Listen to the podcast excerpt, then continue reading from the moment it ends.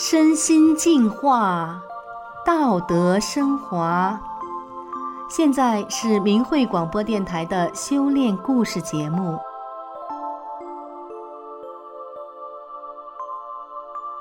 听众朋友，您好，我是宋阳。今天为您分享的故事是药罐子女大学生的人生转变。今天我们故事的主人公曾经是一个享有特权的大学生。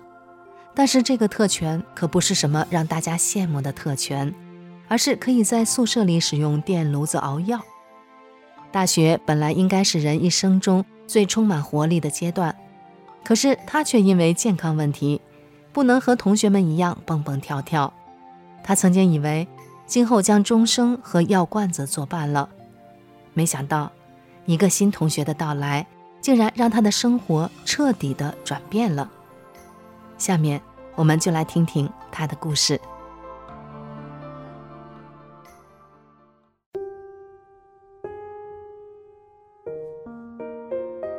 我今年四十六岁，出生在一个知识分子家庭。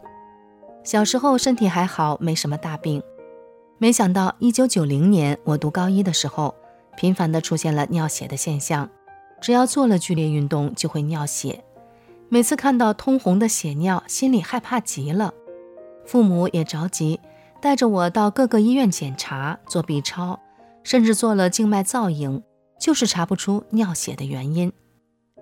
拖到一九九五年，我读大学二年级的时候，尿血的现象加剧了。我去了一家大医院检查，这次终于查出原因了，原来是患了肾结石。我把读高中时医院的检查结果给了大医院的医生看，医生说，其实那些片子已经显现出有结石了，可能因为那时石头太小，医生看得不仔细就没看出来。这位医生很遗憾地说，要是当年就诊断出来，那么小的石头是可以通过喝排石汤，经由尿道自然排出来的。几年过去了。结石已经长到鹌鹑蛋那么大了，远远超过输尿管的直径，根本就排不出来了。医生提出了两个方案，一个是动手术把石头取出来，再一个方案就是用超声波在体外把石头震碎，让碎石通过尿道排出。因为肾结石手术是大手术，刀口又长又深，父母担心我一个女孩子家受不了，就决定。采用超声波碎石的方案，并在1995年我大二的暑假带我去了另一个城市，有一家据说是碎石技术很高明的医院，在那里给我做了碎石术。本来以为结石的困扰到此就结束了，没想到那些碎石并没有像医生预言的那样乖乖地全部排出来，只排出了一部分，另一部分留在了肾盂里。并且以它们为核心，又快速地生出了更多更大的结石。医生把排出的碎石拿去化验，发现是草酸钙结石。这种结石很容易再生，即便再次做体外碎石也会再生，就算是做手术全部取出来也还会再生。医生也没辙了，就开了大量中草药，让我长期熬中药喝。而这种草药只能减缓结石生长的速度，根本就没办法让石头停止生长，更没办法让石头消失。于是，我的大学生活就比别的同学多了一项内容：每天熬药、喝药。当年的大学宿舍，出于用电安全的原因，是不允许学生使用电炉的。但是鉴于我的病情，系里特许我使用。每天晚上下了晚自习，我就开始熬药。同学们只要从我们寝室经过，就会闻到浓浓的药味儿。这事儿搞得我情绪很低落，也让我很困惑。肾结石并不是什么绝症，为什么医院就治不好呢？难道我这一辈子就离不开药罐子了吗？每当看到同学们兴高采烈地去上体育课，我只能自己一个人静静地待着，就感到特别失落，多想和别人一样尽情地蹦啊跳啊，可是我不能，只要蹦了跳了，就会大量的尿血。在喝中药期间，我的身体越来越虚弱，倒不是中药造成的，而是因为那次体外震波碎石时，因为超声波对肾脏的强力打击，对肾脏造成了极大的伤害。这可是内伤啊！那时我走路无力，睡眠质量极差，白天听课注意力不集中，学习变得很吃力。而之前我的专业成绩是全年级第三名。健康和学业问题使我的自卑情绪开始滋生蔓延，笼罩着我的整个身心。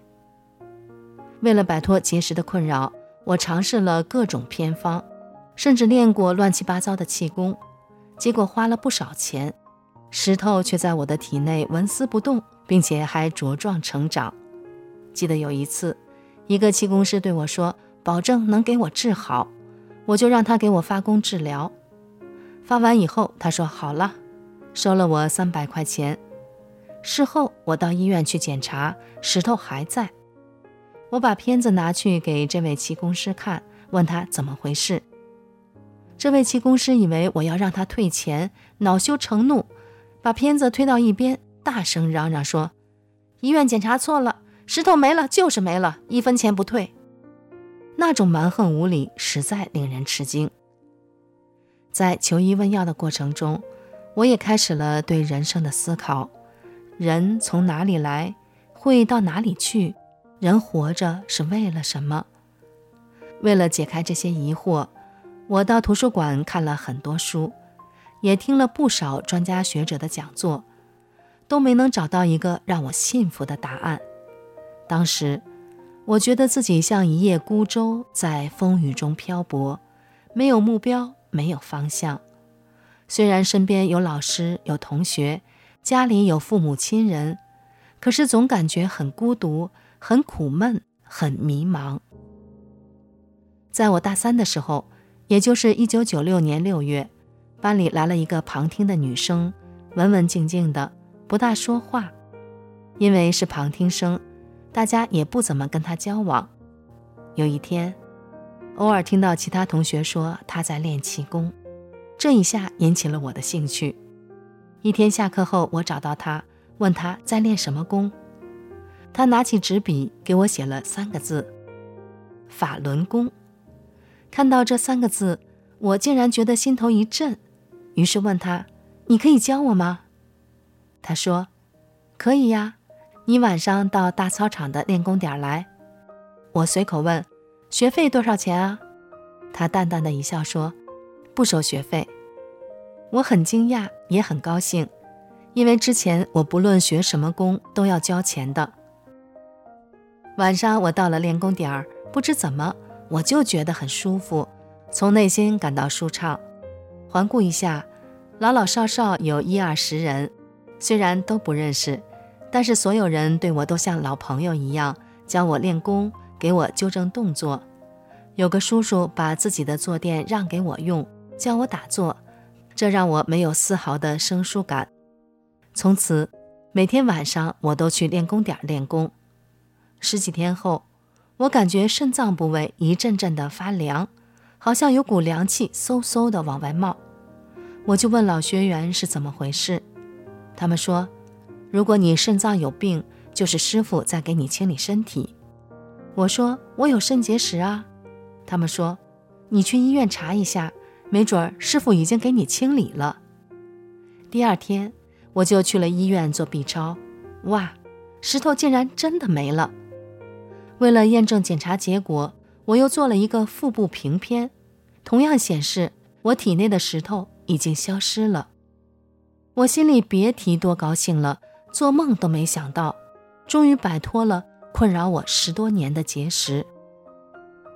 当天晚上，我把这个好消息告诉了工友们，但是他们都没有感到吃惊。可能是这样的事情在他们自己身上或者周围的人身上发生的太多了，对他们来说已经不是什么新鲜事儿了。我问他们：“我没做手术，也没见石头排出来，石头到哪儿去了？”工友中有一个物理系的学生，他说：“石头被师傅从另外空间拿走了。”我不明白什么是另外空间。他说：“你回去看书吧，书里什么都说明白了。”其实那个时候，我的手里已经有了法轮大法的主要著作《转法轮》了，但是我只是看了感兴趣的部分，比如关于治病的部分。